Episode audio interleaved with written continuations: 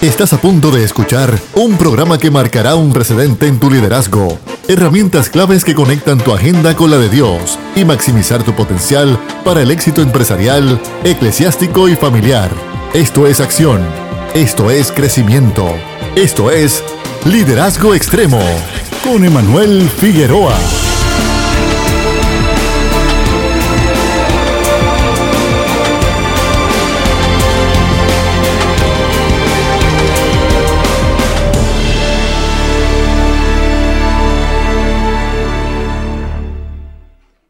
El Señor les continúe bendiciendo grandemente. Acaba de comenzar tu programa Liderazgo Extremo, un programa que va dirigido a poder darte herramientas que te van a ayudar a maximizar la influencia de tu liderazgo en donde quiera que lo estés ejerciendo, sea en el campo eclesiástico, familiar o empresarial. Liderazgo Extremo está contigo todas las tardes de 3 a 4 a través de tu favorita Redentor 104.1 FM.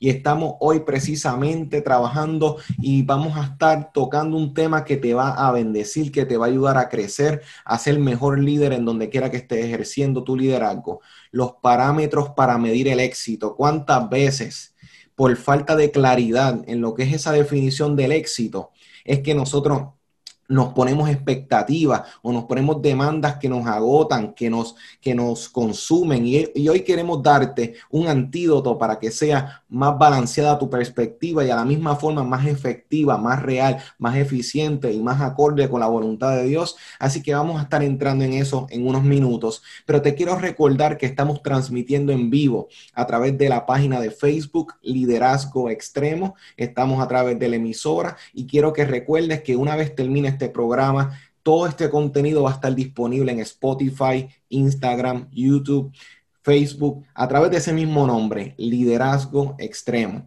Así que hoy vamos a entrar en materia con este tema que sé que te va a bendecir. Y hoy tenemos un invitado que me honra que pueda estar en esta tarde. Él viene precisamente, igual que yo, de, de preparación en cuanto al campo administrativo de empresas de empresas y actualmente compañero seminarista en su maestría en divinidad. Él es padre de familia junto a su esposa Noraida y, es padre de dos hijas y es y tiene más de 20 años de experiencia en el desarrollo de líderes, eh, en consejería, como ministro, como pastor. Desde el 2002 él es pastor principal de la iglesia Roca Fuerte en San, Germán, Puerto Rico.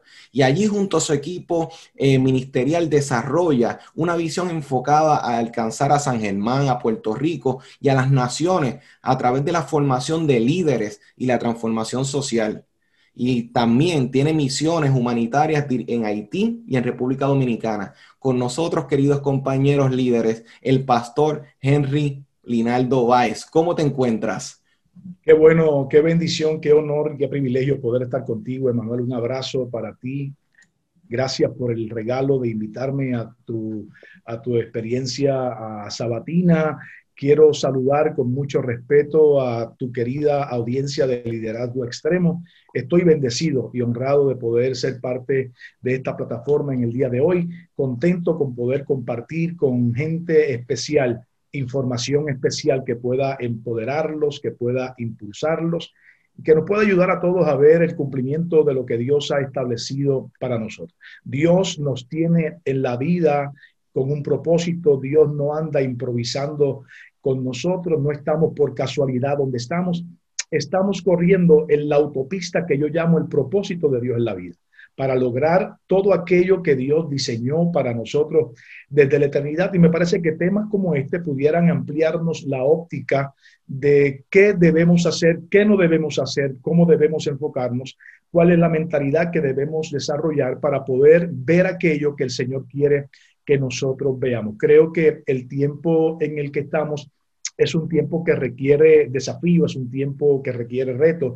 Ninguna otra generación había enfrentado lo que nosotros estamos enfrentando, no porque seamos mejores o peores que generaciones pasadas, sino porque para cada generación hay experiencias eh, particulares y Dios nos permite en el tiempo que nos da vivir experiencias que se convierten en experiencias de transformación, de crecimiento, de empoderamiento, de ir descubriendo a lo largo de nuestra vida y nuestra trayectoria todo lo que Dios diseñó en la eternidad para nosotros. Así que yo estoy muy bendecido y honrado de que tú me permitas compartir este espacio y este altar contigo eh, en el día de hoy. Estoy listo para, disfrutarlo eh, en la presencia del Señor agradecido y el sentimiento es mutuo y sé que vamos a tener este gran espacio. Precisamente, Linaldo, vienes de un background, como ya te presentamos, referente al ministerio, pero también vienes de un, de un campo de, de la música, de deporte, y en toda esta variedad nos permite poder ampliar cuando utilizamos esta palabra que es éxito.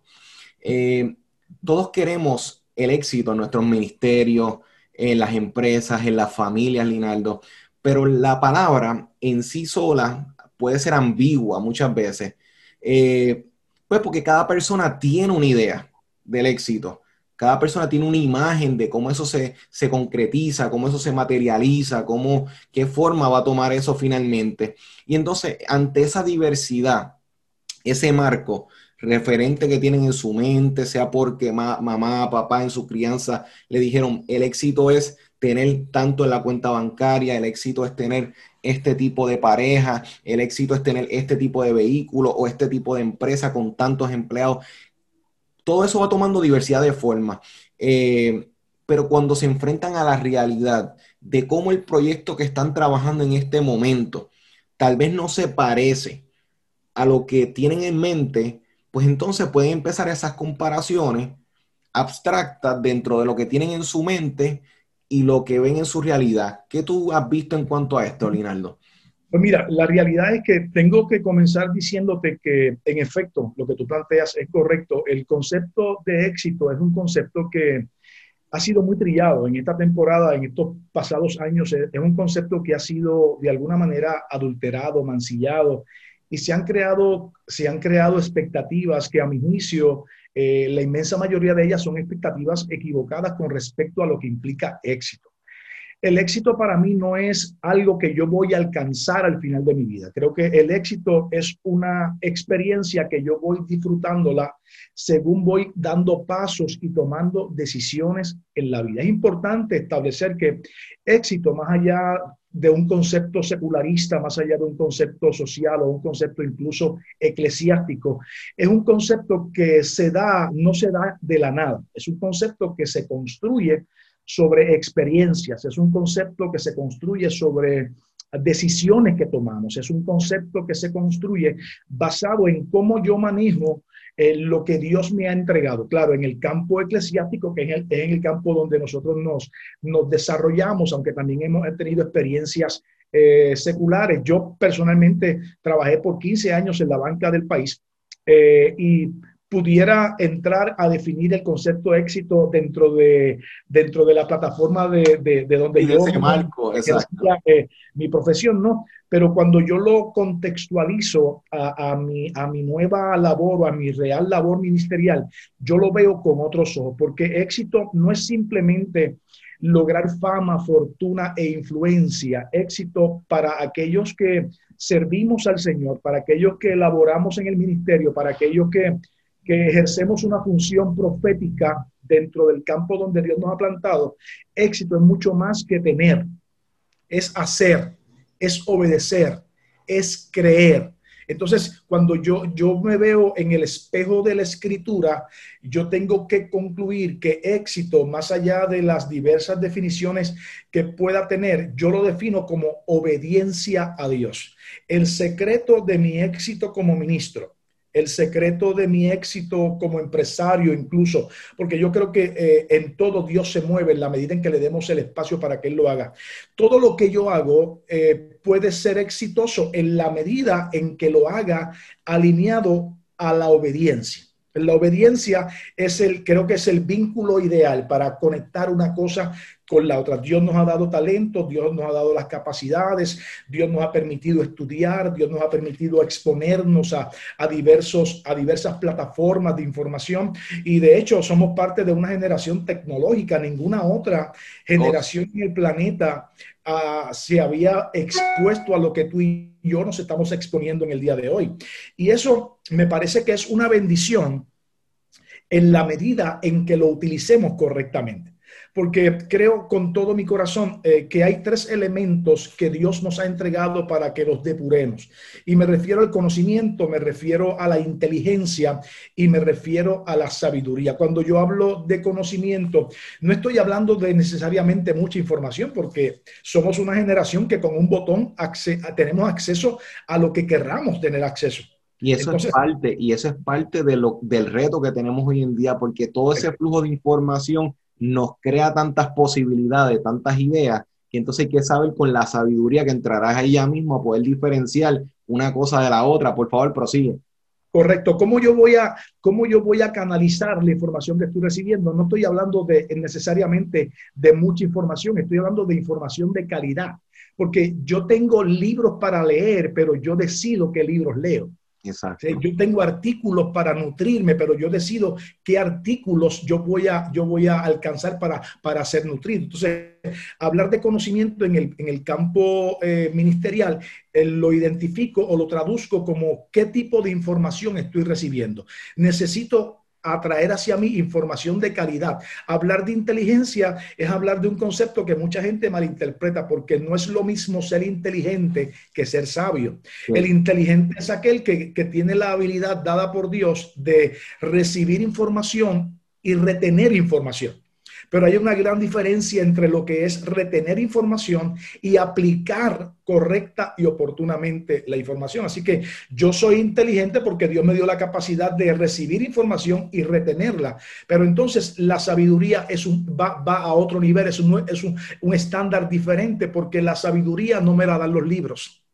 La sabiduría no me la da el seminario, la sabiduría no me la da la universidad, la sabiduría incluso no me la da el ministerio. La sabiduría es un concepto que se construye, se engendra en la relación que yo puedo desarrollar con el Dios de la eternidad. Proverbio dice, eh, el principio de la sabiduría es el temor a Jehová. Entonces, yo soy sabio en la medida en que temo a Dios y en la medida en que aplico de manera correcta y oportuna la información que he retenido. Entonces, me parece que estamos ante el cuadro de una generación que necesita entender que más allá de buenos libros, más allá de buena información, necesitamos darle la oportunidad a Dios en nuestra vida para que Él pueda de alguna manera sembrar en nosotros sabiduría para poder ser efectivos.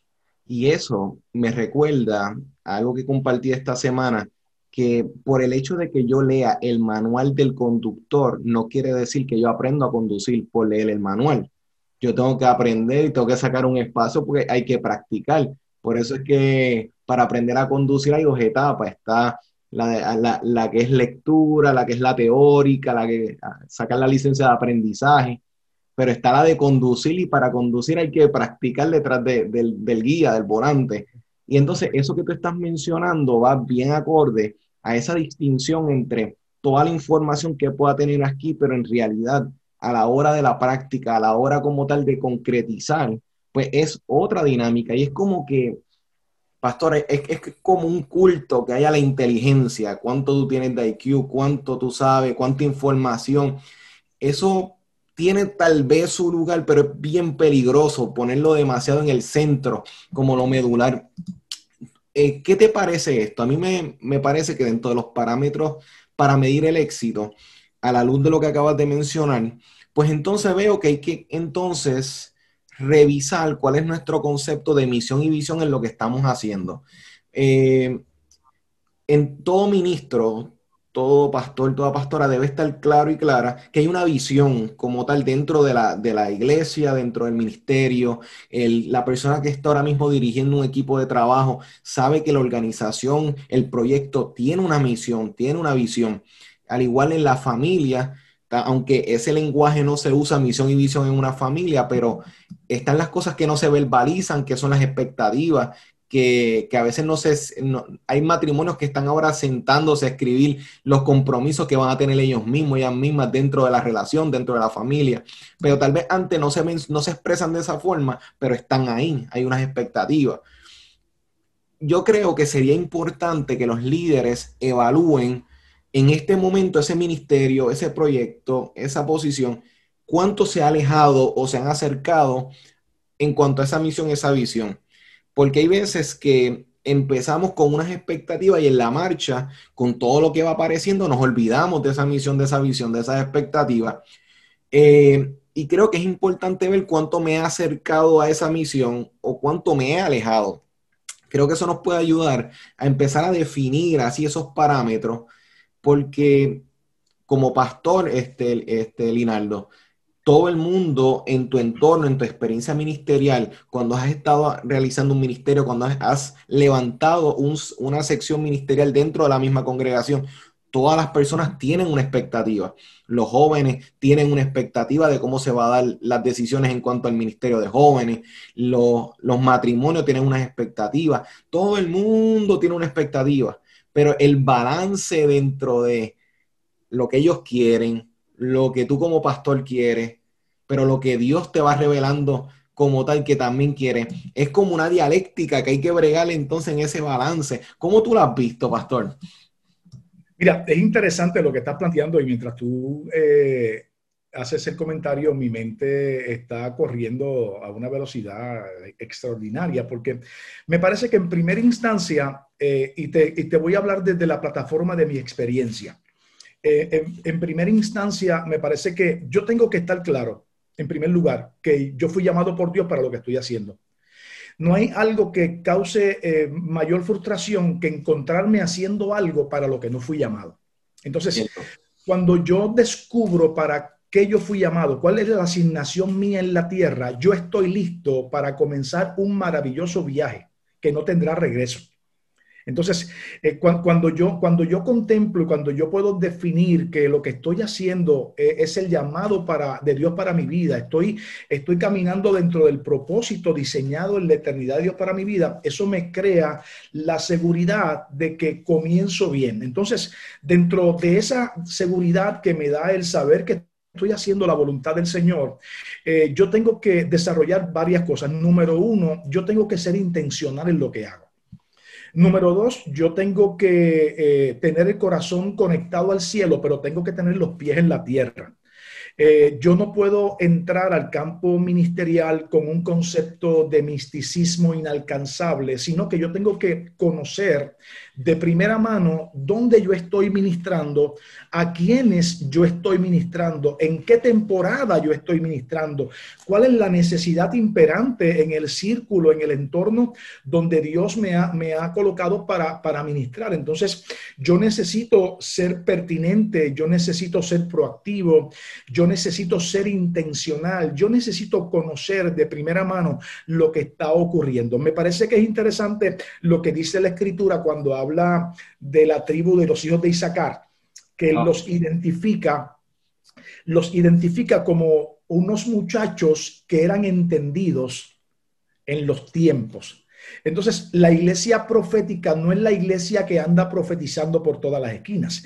La iglesia profética es la iglesia que conoce de primera mano lo que se está desarrollando en su entorno. ¿Por qué necesitamos? ¿Y por qué cobra gran valor el que yo conozca lo que está ocurriendo en mi entorno? Porque de la única manera que yo puedo ser efectivo con la gente a la que sirvo, de la única manera que puedo puedo influenciar positivamente el entorno, la ciudad, la nación en la que ministro, es conociendo de primera mano sus necesidades. Entonces, es importante que no nos apartemos de eso. En segundo lugar, me parece que, es apremiante que nosotros tengamos el corazón correcto. Eh, en el camino, como tú bien planteas, eh, en el camino surgen distracciones, en el camino las rodillas se cansan, las manos se caen, la mirada tiende a desviarse, los pensamientos nos bombardean con tanta frecuencia, comenzamos con, una, con un pensamiento, pero según vamos creciendo, nuestra mente va cambiando y eso necesariamente no es malo, volvemos al principio, necesariamente no es malo en la medida en que esos cambios se vayan dando dentro de lo que Dios diseñó para nosotros. Entonces, la iglesia contemporánea, el ministerio contemporáneo emergente que estamos en esta temporada que Dios nos ha permitido, porque somos, somos simplemente aves de paso en la tierra. Hoy estamos, somos el producto y el resultado de lo que otro hizo antes de nosotros. Ahora nos toca a nosotros escribir nuestra propia historia, pero a la misma vez estamos construyendo un escenario, una plataforma donde los que vienen tras nosotros van a continuar. Entonces, ¿qué legado, qué responsabilidad, qué diseño, qué, qué manera de administrar vamos a dejarle a los que vienen tras nosotros si no estamos enfocados? Necesitamos estar enfocados bien enfocados y necesitamos estar motivados, pero bien motivados. ¿Qué me mueve a hacer lo que hago? ¿Cuál es el enfoque? ¿Por qué yo hago lo que hago? ¿Qué yo persigo al hacer lo que hago? Y aquí entra una batalla y que, podemos establecer un contraste entre lo que el mundo secularista en el que estamos postula y lo que la iglesia de Cristo debe postular. Hay una lucha de poder, estamos, estamos en, una, en un pulseo constante y estamos siendo atraídos. ¿Por qué? Porque cuando yo me criaba, eh, eso fue los otros días, cuando yo me criaba, eh, eh, la dinámica era totalmente diferente. Ahora yo salgo el día de Navidad a la calle a ver a los nenes correr bicicleta o jugar baloncesto y no hay. No hay. Cuando tú los buscas, están en su casa con una tableta, con un celular, con un juego electrónico. Entonces, de alguna manera, se ha ido distorsionando. Yo no estoy diciendo que la tableta o el celular o, el juego electrónico sean malos. Lo que estoy hablando es que se ha perdido de, alguna manera eh, ese contacto con la gente, ese, ese compartir con la gente. Se ha ido desenfocando de alguna manera todo lo que nosotros creíamos que era,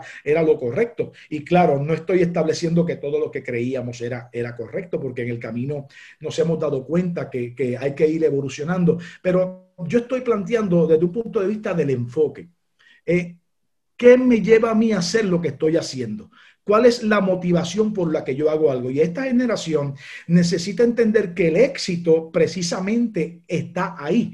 No está en la competencia, no está en querer ser mejor que otro, no está en, querer el carro último modelo, la casa último modelo, el viaje, eh, el, último viaje de la moda. Eh, se trata de enfocarme correctamente para aplicar principios eternos en mi ministerio terrenal para poder ser efectivo. En el camino, Dios sigue sigue canalizando, Dios sigue abriendo puertas, Dios sigue abriendo ventanas de oportunidades y en la medida en que nos mantengamos conectados a esa fuente, vamos a ver cómo progresivamente vamos alcanzando el éxito en todo aquello que hacemos para la gloria del Señor. Y todavía estoy dándole vuelta a cuando mencionaste el reconocer, aquellos que podían reconocer las temporadas, identificarlas, porque eso me recuerda que esa misma dinámica en el Antiguo Testamento la vamos viendo en el escrito de Pablo, en 1 Tesalonicenses capítulo 5, cuando él está escribiendo y le está diciendo, oye, ustedes no es necesario que yo les explique esto porque ustedes están al tanto de los tiempos y las expectativas. O sea, y en esa línea iba viendo que es algo que ha sido consistente este, para poder eh, ir acorde con lo que Dios quiere hacer en los tiempos, en los liderazgos, en los ministerios. Y eso, a la luz de lo que estás planteando, concretizando con los retos y los cambios que se están dando, el entender de que la visión y la misión sufre en momentos dados cambios y no necesariamente son para mal, pueden ser para bien, porque como bien tú mencionabas, esto nos va, los tiempos, hay una mayor apertura a diferentes cambios, a mayor información, y ahora mismo es precisamente parte de los retos que tenemos hoy en día con tanto flujo de información, cómo eh, podemos eh, separar el trigo de la cizaña entre, todo, entre tanta información. añadir algo adicional y es que eh, cuando hablo del enfoque, estoy hablando precisamente de tener la, la habilidad y la capacidad de tener presente la visión. el profeta Habacuc dice en el capítulo 2, versículo 2, Dios hablándole, escribe la visión. Exacto. Escribe la visión. Eso es lo que significa es perpetúa la visión, porque la visión de Dios no cambia. La visión de Dios es una y es permanente. En el proceso se le va dando forma, en el proceso hay cambios que se dan dentro de la periferia, pero el propósito y el diseño de Dios es permanente. Entonces, el profeta hace hincapié en eso, escribe la visión, porque lo que se escribe se hace perpetuo, lo que se escribe siempre va a estar ahí. Y no solamente eso, sino que cuando tú escribes algo, aquellos a los que tú ministras en algún momento tendrán que leerlo. Entonces, es importante mantener viva la visión, porque nadie puede tener éxito en la vida si no tiene una visión. Entonces, pero de igual manera eh, puedes tener visión, pero si tu pueblo no la conoce, si aquellos a los que tú sirves o ministras o lideras no conocen tu corazón, no conocen a dónde Dios te lleva, no se pueden conectar a eso. Y nadie que no se conecte a tu visión podrá ser efectivo a la hora de impulsarte a, a concretizar, a ver, a ver resultados eh, visibles de la visión que el Señor te ha dado. Así que no se trata ni siquiera, no se trata ni siquiera de, del tiempo que podamos estar en el ministerio, porque se ha creado un concepto equivocado de que el ministerio próspero es aquel que tiene mucho dinero, que el ministerio próspero es el que tiene la iglesia más grande, que el ministerio próspero es el que está, el que está en todas las redes sociales, que el ministerio próspero es el que ministra en televisión, que el ministerio próspero es el que tiene 30 años predicando, nada más lejos de la verdad. Juan el Bautista fue el que le abrió el camino a Jesús y ministró seis meses profetizó seis meses. ¿Y cómo murió? Murió decapitado. Sin embargo, la Biblia dice que no ha habido ni habrá un profeta como Juan el Bautista. El, el, secreto del éxito de Juan el Bautista no estuvo en los años de ministerio, no estuvo ni siquiera en sobrevivir a, a las amenazas de muerte, estuvo en que hizo lo que tenía que hacer cuando tenía que hacerlo. Saulo de Tarso, el famoso apóstol de los gentiles, de perseguidor se convierte en perseguido y finalmente termina como uno de aquellos a los que él asesinó por causa de lo que creía. El éxito de Pablo no está en, lo, que, en lo que hizo necesariamente, sino en que hizo aquello para lo que el Padre lo llamó. Así que es importante amarrar, de alguna manera conectar e, esas, esas, esos conceptos para que podamos tener un cuadro más claro de lo que es realmente el éxito a la luz de la escritura. Y eso este, cuando mencionaste lo de la visión, de cuando llega y dice, escribe la, la visión, eso es bien importante porque el líder debe siempre estar claro que la revelación llega como semilla, llega como semilla que entonces va a ir germinando en la marcha y en la marcha pues va creciendo y se va volviendo más clara. Y ahí es donde el líder debe estar bien atento porque eh, los, los, mismos fariseos y saduceos no reconocieron el cumplimiento en Jesús, a pesar de que tenían la visión y todo eso escrito. Sea, que es eso mismo de poder tener esa visión, interpretarla y verla en la marcha sin perder la, la raíz que va a ir dejando dentro de ella. Y eso es, tan importante porque entonces lo que se puede medir, pastor, se puede controlar, pero lo que no se puede medir, entonces se puede influenciar. En ese aspecto, hay cosas que en los cambios, cuando hablamos del éxito, el éxito si no se concretiza, si no se le da un, concepto más claro de lo que se quiere, pues entonces no puedes pilotearlo a capacidad, a, totalidad, porque precisamente eh, no hay una claridad, pero si el líder puede sentarse a la luz de lo que Dios le haya revelado, de lo que puedan estar en los procesos este, de toma de decisión este, dentro del liderazgo, empezar a decir, ok, ¿cómo lo vamos a medir? ¿Cómo lo vamos a trabajar? Hay cosas que no se pueden medir. Ahora mismo, eh, el número de personas en un lugar, eso es lo que podemos contarlo. Ok, pues cuántas personas asistieron este mes, cuántos asistieron el mes pasado. Eso tú lo puedes contar. Eso está perfecto. Pero hay elementos como cuál va a ser el, en qué momento del crecimiento espiritual se encuentran las personas en mi congregación en qué momento, en qué momento están capacitados lo, mi equipo de trabajo en la empresa. Hay cositas que se vuelven ya un poquito más ambiguas porque dependen de varios factores, cuán claro fue la explicación, cuánta atención le dio la persona, cómo lo desarrolla. Hay cosas que ya ahí tú dices, espérate, eso no lo puedo controlar del todo, o cómo va a estar el estado emocional, una crisis que se dé en la vida de un integrante del equipo, de mi vida como líder.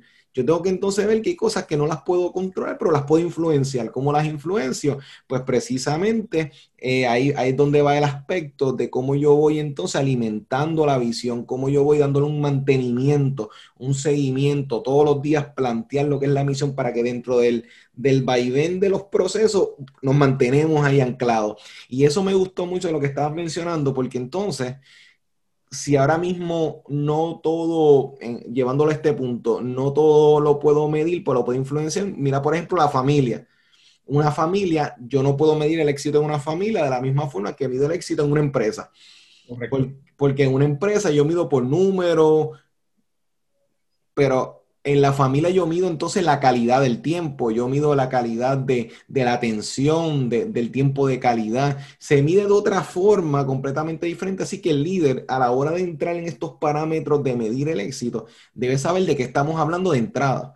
Hay que saber entonces qué es lo que estamos buscando enmarcar para entonces ver cómo lo medimos, porque la familia se mide por estabilidad, por crecimiento, igual el ministerio.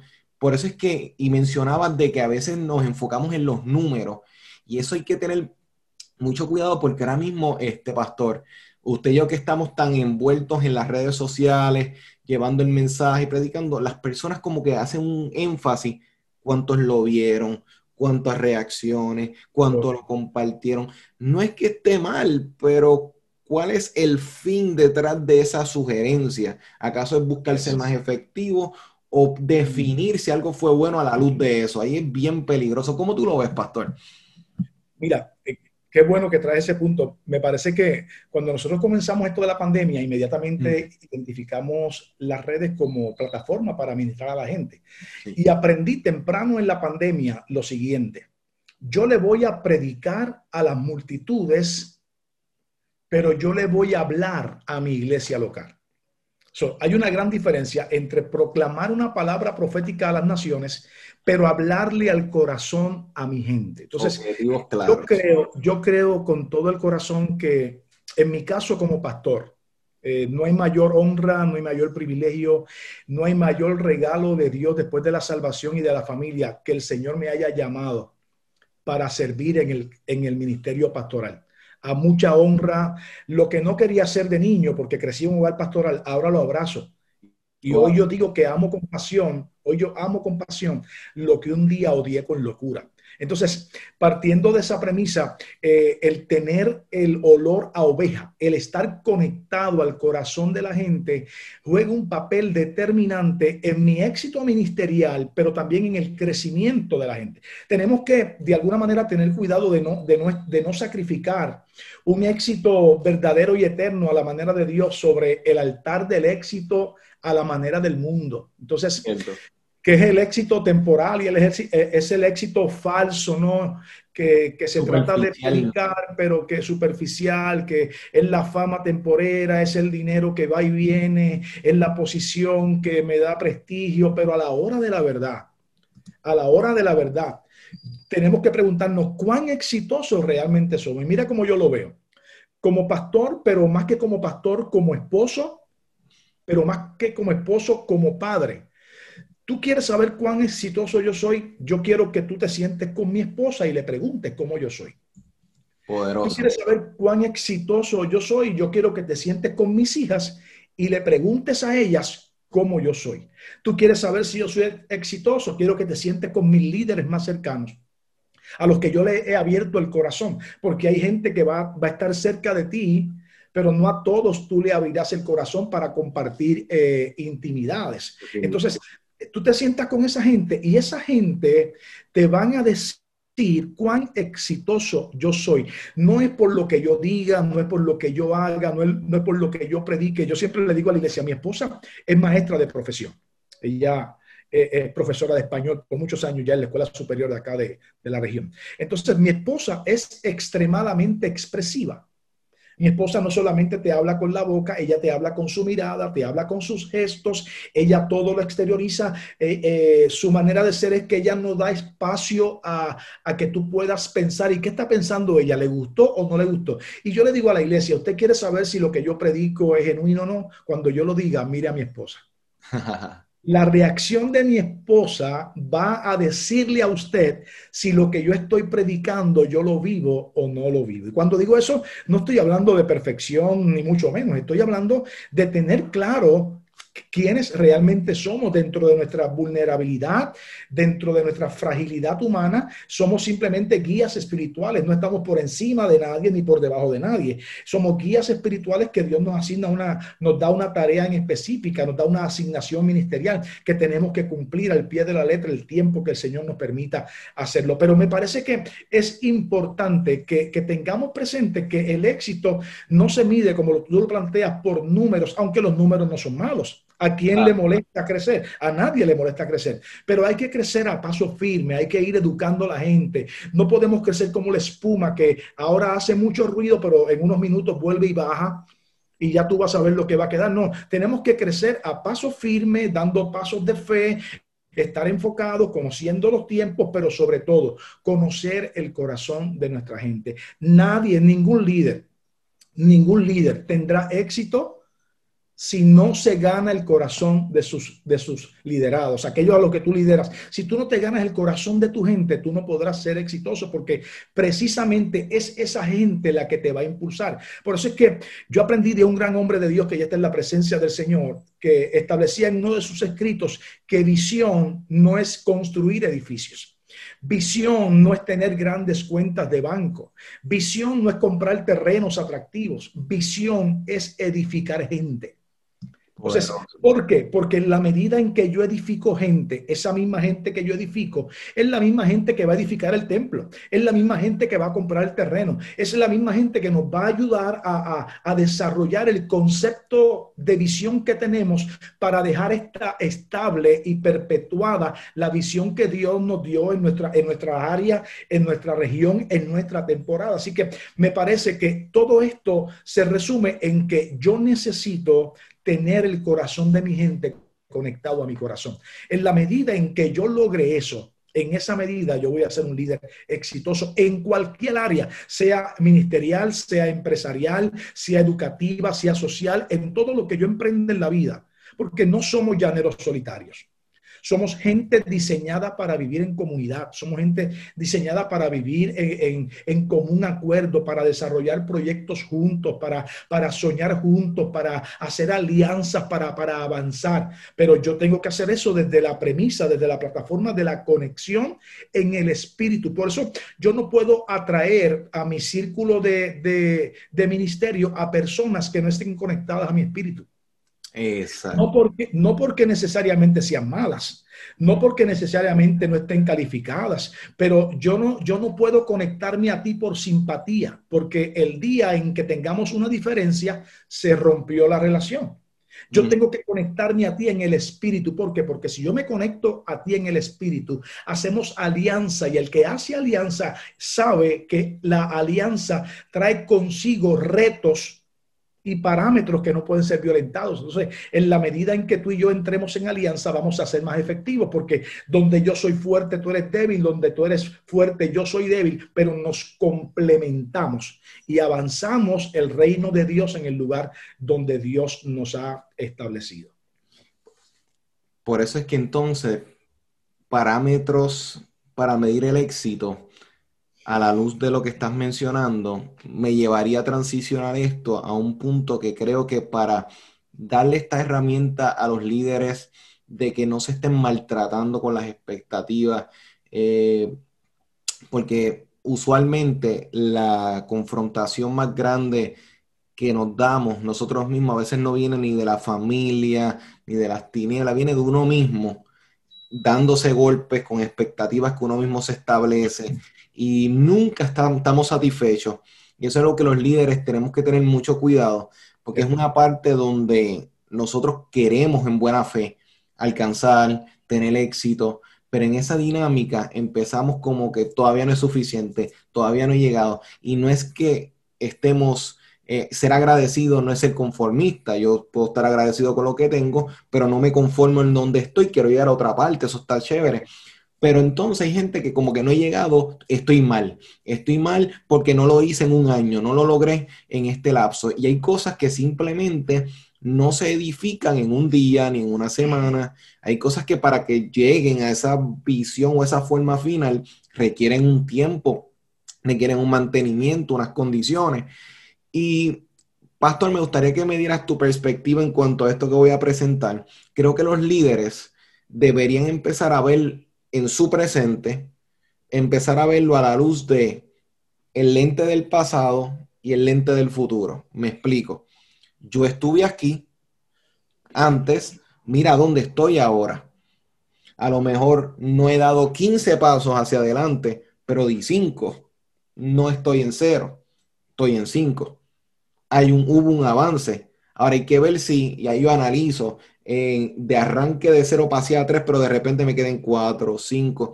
Hay que analizar el por qué, porque hay etapas que el inicio a veces, como decía este pastor, como la espuma, pero después cuando se va concretizando la cosa, no necesariamente va en el mismo volumen. A lo mejor es que ahora, ahora es en una etapa de edificar, de construir, de moldear carácter, y eso no va, eso toma más tiempo. Entonces, verlo a la luz del pasado, pero entonces también verlo a la al lente del futuro. ¿Acaso lo que estoy haciendo ahora mismo, como estoy llevando el ministerio, el, liderando en la familia, en la empresa, lo que, las cosas que estoy dándole prioridad ahora mismo, tendrán alguna relevancia dentro de 5, dentro de 15 años. Yo creo que eso es vital, pastor, para las que los líderes, dentro de sus parámetros del éxito, puedan empezar a decir, oye, tal vez me estoy afanando por X, Y de asuntos, cuando en realidad dentro de 15 años estos asuntos no van a ser relevantes. Lo que va a ser relevante va a ser, como usted mencionaba, cómo estoy con mi familia, los líderes cercanos, las personas que me rodean, qué estoy logrando con estas personas. Porque que si la pared la pinté de este color o no la pinté de este color, eso no va a ser relevante dentro de 15 años.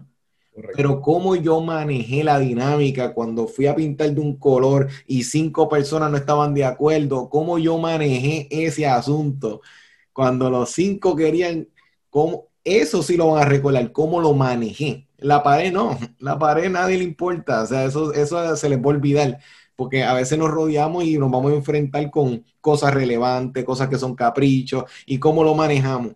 Pero ver dentro de cada cosa qué es lo importante y qué no es lo, más importante. Me gustaría que me dieras tu perspectiva en cuanto a esto. Y finalmente, pienso que el agradecimiento, ya que estamos en esta semana de mucho agradecimiento, me parece que el agradecimiento nos va a ayudar a no intoxicarnos de la presión de las expectativas. Pienso que cuando somos agradecidos, cuando yo miro en los evangelios, Jesús antes de multiplicar los panes y los peces en el relato, ¿qué vemos? Tomó lo que tenía, la porción que tenía, los panes y los peces, dio gracias y repartió. Esa parte de dar gracias como que muchas veces le saltamos él se detuvo a dar gracias por lo que tenía, por lo que estaba en ese momento. Y yo pienso que como líderes, si no aprendemos a ser agradecidos con lo que tenemos en el momento, no podemos esperar multiplicación. Porque entonces nos vamos a distraer en la marcha, nos vamos a desenfocar, nos vamos a ir al, pero ¿para qué? Tanta cosa y lo que tengo son tres panes y tantos peces. Y es lo que aniquila muchos ministerios, pastor, porque en ese momento de decir, tengo este pan, tengo, puedo hacer algo, y la pregunta que le hizo a los discípulos, ¿qué tenemos? O sea, ¿qué tienen? Busquen, muévanse, observen su entorno. Creo que si hacemos estas cosas, nos ayuda a ser mejores líderes. ¿Cómo lo ves, pastor? Me parece genial, me parece genial. Quiero decir lo siguiente.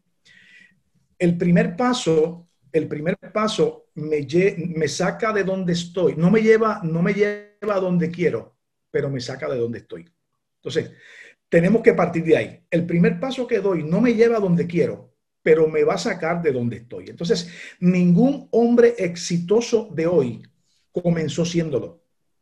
Michael Jordan lo votaron de su equipo de escuela superior antes de convertirse en quien se convirtió. JC Penny era un tipo que estaba enfermo mentalmente, visitaba a psiquiatras porque estaba en quiebra antes de convertirse en el empresario que se convirtió. ¿Quién no compra en JC Penny? Perdone el, anuncio. Eh, eh, el, famoso Hershey de los chocolates. ¿Quién no se ha comido un chocolate Hershey? Antes de Hershey ser quien fue, cuatro o cinco veces fracasó su concepto de negocio pero posteriormente lograron lo que, lo que habían soñado, porque todo comienza con un sueño, todo comienza con un primer paso, todo comienza con, con dar el paso correcto en el momento correcto, a la hora correcta. Por eso es que es importante que tengamos la, la capacidad de identificar los tiempos en los que vivimos y a qué fuimos llamados. Porque cuando yo me salgo de ese parámetro, yo corro el riesgo de, abortar lo que Dios quiere que yo logre en la vida. Yo tengo que mantenerme enfocado. Yo sé que las, las distracciones, las propuestas, los llamados, eh, la tentación va a estar ahí, el pensamiento de competencia va a estar ahí porque vivimos en una, en una cultura de competencia. Hay mucha competencia. Todo el mundo quiere lograr lo que otro ha logrado, llegar donde otro ha llegado, ver lo que otro ha visto y se nos olvida que ya nosotros venimos con un chip de parte de Dios. El problema de muchos de nosotros ha sido que hemos estado buscando afuera lo que ya tenemos dentro.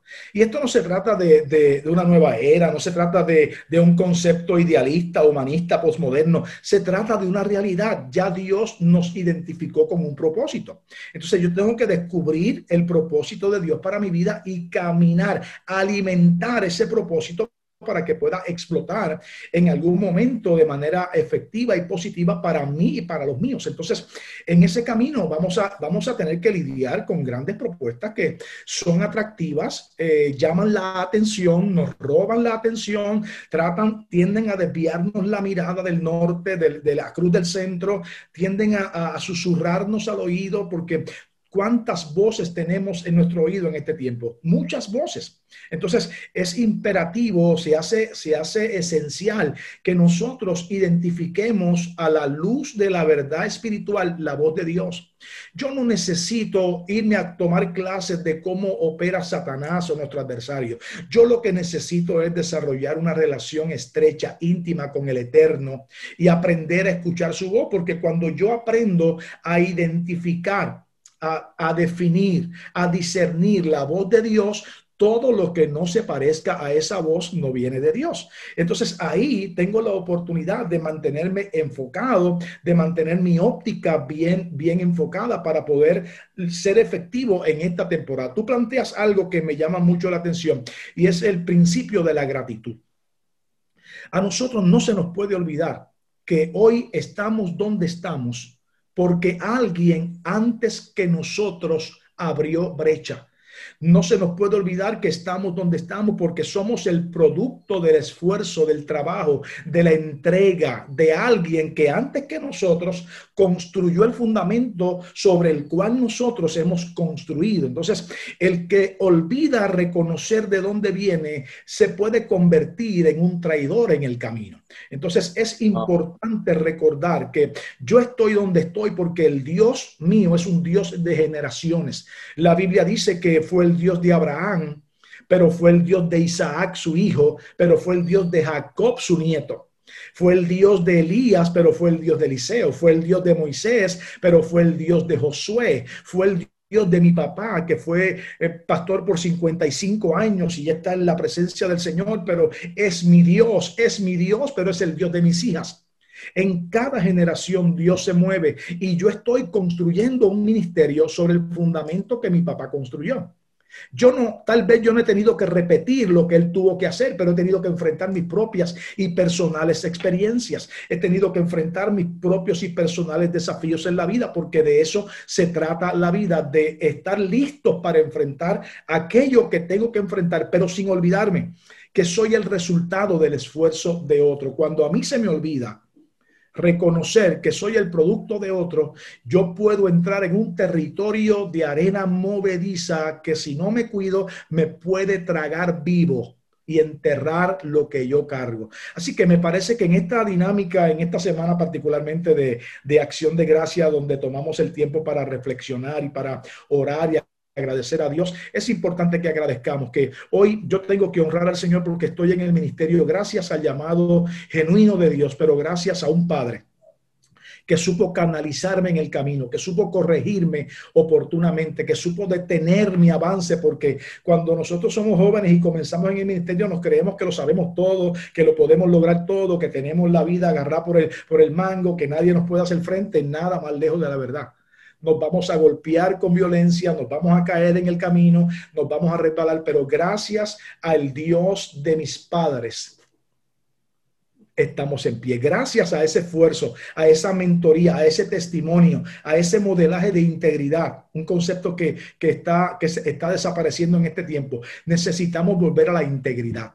Y la integridad es ser personas de una sola pieza, de un carácter definido y probado, que seamos los mismos en el altar que como somos en el cuarto, que seamos los mismos en la sala de la casa, que, como somos en el altar de la iglesia, que, que no haya ambivalencias entre nosotros, sino que, que podamos modelar el carácter de Cristo como, como Él quiere que lo hagamos. Dios no nos va a exigir nunca perfección, pero nos va a exigir excelencia. Y excelencia es utilizar al máximo las capacidades que el Señor nos ha entregado. Nos ayuda el Señor, Emanuel.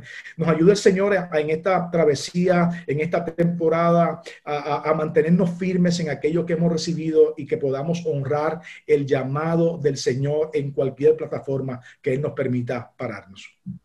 Lo que dices me recuerda al Evangelio según Juan, que él menciona precisamente sea, que sea, presenta la conversación con los fariseos cuando estaban hablando sobre Abraham, que eso le contesta, Dios no es Dios de muertos, sino de vivos. Y eso dándole un, enfoque a lo que estás hablando, vemos que los que estaban antes de nosotros, lo que hicieron, sigue estando vivo también. O sea, obviamente en el texto va en una línea de, de, lo espiritual, pero también vemos cómo lo que hicieron sigue estando activo en nuestros ministerios, en nuestra obra, en lo que está haciendo precisamente. Así que, Linaldo, te agradecemos este, precisamente por estar hoy con nosotros, compartiendo con el liderazgo precisamente sobre a la luz de tu experiencia, de tus expectativas, precisamente, y de lo que han sido tus metas y tus objetivos en el liderazgo, ¿cómo los líderes pueden entonces definir esos parámetros a la luz de lo que has mencionado y lo que has hablado? Y precisamente aprovecho para felicitarte, que sé que esta, esta semana estás de cumpleaños. Y precisamente. Ayer, ayer. y entonces precisamente nos gozamos y celebramos tu vida y le pedimos al Señor bendiciones a granel en abundancia, más aún de lo que ya te ha bendecido, y que sigas teniendo el éxito que estás teniendo como líder. Te pediría que por favor eleves una oración por todos los líderes que están conectados con nosotros en esta tarde, que están escuchando, que van a escuchar eh, próximamente esta transmisión, para que puedan tener esos parámetros definidos a la luz de la información expuesta hoy, que esto les pueda dar una dirección, luz en el camino, para que puedan decir, vamos a anclar, vamos a ver lo que es importante, en lo que debo enfocarme, lo que debo velar. Dirígenos en esa oración, pastor. Claro que sí. Padre y Dios de la vida, te honramos y te bendecimos. Qué gran privilegio el poder compartir experiencias y principios eternos con una audiencia maravillosa. Gracias porque para esta hora tú nos has llamado, para esta hora nos has entregado una asignación y qué bueno es saber que estamos haciendo aquello para lo que fuimos llamados. Gracias porque sabemos que a los que te amamos todo ayuda para bien. Tú eres el Dios de la sabiduría, tú eres el Dios del propósito eterno, tú eres el Dios que nos guías a toda verdad y a toda justicia. Yo te pido por esta audiencia maravillosa que está con nosotros conectada en la tarde de hoy para que tu gracia, tu favor y tu misericordia los abrace y que podamos dar paso firme, Señor, y continuar hacia el destino profético que tú has establecido y determinado para nosotros. Tú eres el Dios que nos guías, tú eres el Dios que abres nuestro entendimiento, tú eres el Dios que trae humildad al corazón para que podamos ver a la luz de la escritura y a la luz de los tiempos en los que vivimos aquello que tú quieres mostrarnos para esta temporada. Gracias por la vida de mi amigo Emanuel, gracias por liderazgo extremo y yo declaro cielos abiertos de abundancia, de plenitud en esta temporada. En medio de las malas noticias levantamos la bandera de victoria del Evangelio de Jesucristo. Tú sigues siendo el Señor de la iglesia, tú sigues siendo el Señor de la vida, tú sigues siendo el Señor de Puerto Rico, tú sigues siendo el Señor de las naciones de la tierra. Oramos en el nombre de Jesús. Amén y amén. Amén y amén. Agradecido por este espacio, agradecido por tu tiempo. Pastor, personas que quieran eh, poder seguirle, seguir eh, lo que está haciendo la obra que está dirigiendo como tal, Rocafuerte, y cómo les pueden contactar, cómo les pueden seguir. Danos, háblanos un poquitito sobre ello. Claro, estamos ubicados, nuestra iglesia Rocafuerte está ubicada en la carretera número 2 en la salida 177 en la ciudad de San Germán, en el suroeste del país. Ahí estamos sirviendo y adorando al Señor como lugar de entrenamiento. También nos puedes conseguir a través de la red de Facebook, eh, Pastor Henry Baez, a través de Instagram, Pastor Henry Baez, a través de Twitter, Pastor Henry Baez. Estamos en las redes y en los que podamos servirle, para eso estamos. Así que les bendecimos. Eh, Emanuel, te deseo el mayor de los éxitos. Sigue eh, volando alto, no te rindas porque cosas extraordinarias el Señor continuará haciendo contigo y con tu ministerio. Te abrazamos.